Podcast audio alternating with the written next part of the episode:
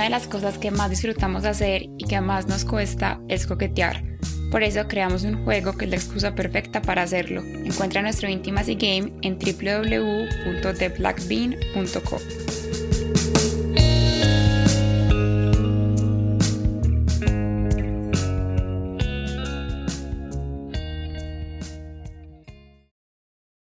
A mí me parece que una pandemia es el momento ideal para entender que los momentos perfectos no existen. La vida es demasiado corta, demasiado frágil y uno, ¿cómo se ve de este mundo sin experimentar amar y que lo amen a uno? No sé, yo digo que si uno vino al mundo y no amó, pues vino y perdió la venida, ¿no?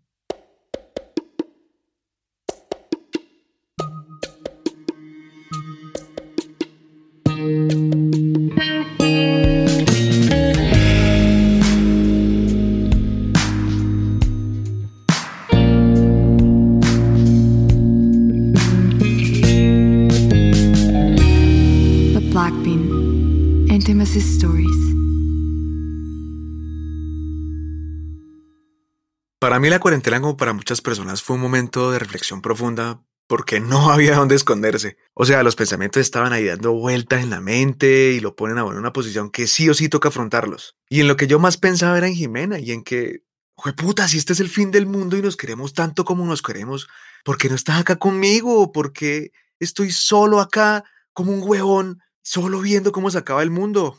No, parce, de suerte. A Jimena la conozco hace 12 años. Marica, es que creo que esto nunca se lo había contado a nadie. Así como lo estoy contando, la verdad no.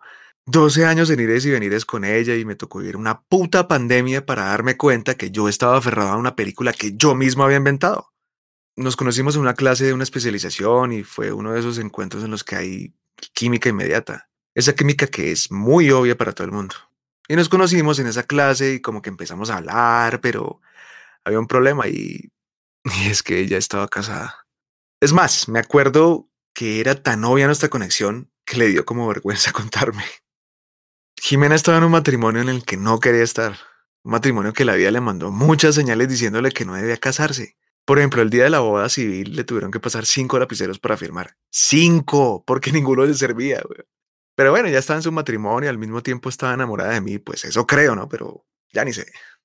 El caso es que yo estuve siempre esperando mucho tiempo para estar ahí para ella. Estuve esperándola y diciéndole que teníamos una conexión muy fuerte, que yo estaba más decidido que nunca, que nunca había sentido por nadie más lo que sentía por ella y que yo sabía que si ella sentía lo mismo, pues listo, bien, pero pues si a la vez seguía casada y no hacía nada para cambiar esa situación, entonces ¿qué? Pero empezaron a pasar los años y yo tenía momentos en los que reflexionaba y aterrizaba en la realidad y que ella nunca se iba a separar y que yo estaba esperando que algo probablemente no iba a llegar.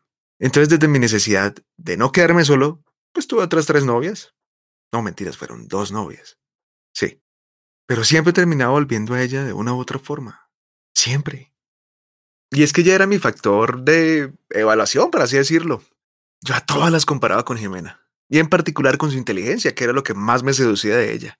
Y creo que eso fue mi error número uno, comparar a todas las mujeres que llegaban a mi vida y esperar tener las mismas conversaciones que con ella. Es que todas las personas somos distintas, ¿no? Y sí, la inteligencia, la intelectualidad es una gran virtud, pero pues hay muchas otras. Pero si uno está tan enseguecido buscando un ideal como yo, pues no va a poder ver y valorar a la persona que tiene al frente. Parsi, por eso creo que yo perdí demasiado tiempo en mi vida en esa búsqueda de querer a alguien y de quererla a ella, hasta un punto que se volvió una obsesión, una obsesión de tan solo 12 añitos. Y durante ese tiempo dejé ir a demasiadas mujeres que me querían porque yo no quería que me quisieran, solo quería querer y quería que me quisiera Jimena. Tanto así que le pedí matrimonio cuatro veces con cuatro niños distintos. ¡Cuatro! Ah, bueno, y es que además ella finalmente se separó y aún así, cuando yo le decía que se casara conmigo y me decía que sí, y cuando tocaba concretar la fecha y todo el cuento, ella era como que, no, pero es que mis papás, es que mi familia, mil excusas bien pendejas y me decía que había que esperar el momento perfecto, el momento ideal. ¿Para qué? Y yo me creí ese cuento muchísimo tiempo, hola. Bueno, ella y yo seguimos juntos, incluso después de que se me hiciera la loca tantas veces con el tema del matrimonio y que siempre éramos los dos y que nunca nos veíamos con las familias del uno ni el otro, ni los amigos, ni nada. Hasta que empezó esto de la pandemia y nos tocó encerrarnos a todos y ella prefirió estar con su mamá, con su tía, bueno, con el que fuera menos estar conmigo. Y es que la vida siempre manda señales y esta era la señal perfecta para darse cuenta que la vida es ahora y que de nada sirve aferrarse a algo que no es la realidad. Entonces las cosas terminaron como por sustracción de materia. La esperanza no va para tanto. Y después de todos estos meses encerrado, concluí que amar es estar, que no tiene nada que ver con estar físicamente o no, que independientemente de las circunstancias, amar es estar. Y yo siempre sentí que ella no estaba. Me sentía solo. Y vos estás o no estás, y ya. Así de simple.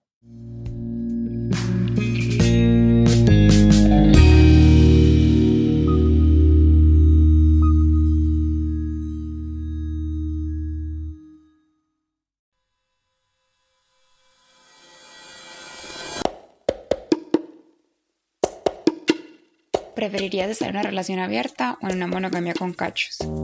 ¿Qué crees que piensa la gente de mí cuando acaba de conocerme? ¿Con qué prenda de vestir crees que me vería muy sensual? Estas son algunas de las preguntas de nuestro juego para parejas íntimas y game. Lo puedes encontrar en www.theblackbean.co.